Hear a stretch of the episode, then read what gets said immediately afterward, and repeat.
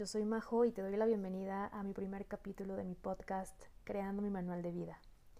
Quiero compartir contigo un tema que me ha venido rondando la cabeza, que es el sernos fieles a nosotros mismos. Y para dar comienzo, me parece importante empezar con la definición de fiel. Y dice, la fidelidad es una actitud de alguien que es constante y comprometido con respecto a los sentimientos ideas o obligaciones que asume. La fidelidad es la capacidad, el poder o la virtud de dar cumplimiento a las promesas. Y sí, cumplir las promesas que nos hacemos a nosotros mismos, desde lo más sencillo que es decir no, cuando debemos decir no, cuando queremos llevar a cabo este proyecto o idea que a nosotros nos hace sentido y no necesariamente le tiene que hacer sentido a los demás, cuando te invitan a una fiesta y no quieres ir, y te sientes comprometido y vas y terminas sintiéndote mal, pasándola mal. En lo personal, eh, cuando no me soy fiel a mí misma, me siento fracturada, me siento fuera de lugar, siento que el no estar en sincronía con mi pensamiento, con lo que digo y cómo actúo, pues únicamente me lleva a no sentirme cómoda, a no sentirme a gusto, como ya les había mencionado, y esto fue algo que fui descubriendo a lo largo de mi vida, a lo largo de los años, hasta que en algún momento alguien me enseñó que no había cosa más importante que ser fiel a mí misma y lo empecé a poner en práctica y me di cuenta que definitivamente era lo que mejor me hacía sentir. Cuando poseemos todo un conjunto de valores de este autoconocimiento y tenemos una personalidad definida, siempre podemos tener más claro el camino hacia la autofidelidad.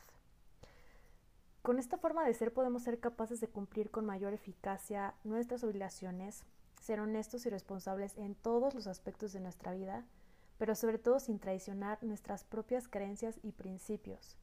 Qué importante es esto, ¿no? Qué importante es no traicionarnos, no defraudarnos ante eso que nosotros pensamos. ¿Por qué, ¿Por qué tenemos que estar siempre viviendo el deber ser o tener este chip de cómo nos enseñaron que tenían que ser las cosas.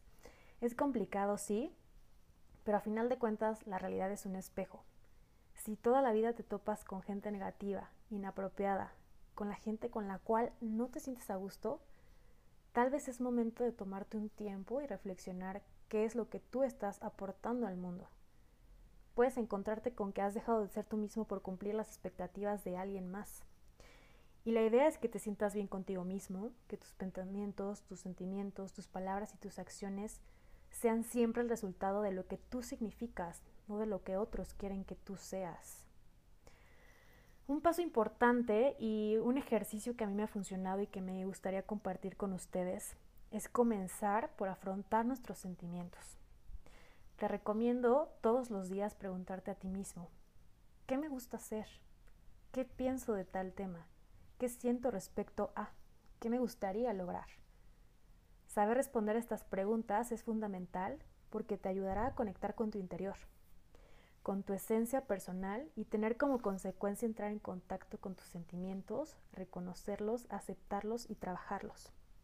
Todo esto concluye a este autoconocimiento y también el tener este autoconocimiento te permitirá tener e identificar qué es lo que realmente te conviene para ser feliz, para tu bienestar, para acercarte día a día a la mejor versión de ti mismo. Voy a cerrar con una frase que me gusta mucho que dice, la coherencia con nosotros mismos requiere de voluntad para superar nuestro temor a ser diferentes. ¿Y por qué? Porque el ser diferente no tiene nada de malo. El ser diferente es tu único don en esta tierra y en esta vida. Así que te aconsejo y te recomiendo que trabajes en tu fidelidad contigo mismo para después poder ser fiel con todos los que te rodean. Me despido y te agradezco muchísimo por haberme escuchado. Espero que estemos en sintonía muy seguido. Este podcast es algo que me hace mucha ilusión y que ya llevo unos meses pensando en transmitir lo que me ha funcionado, lo que me hace ser la persona que soy el día de hoy y por eso es que decido llamarlo Creando mi manual de vida. Te mando un abrazo, te mando muchos saludos y Nos vemos, nos escuchamos muy pronto.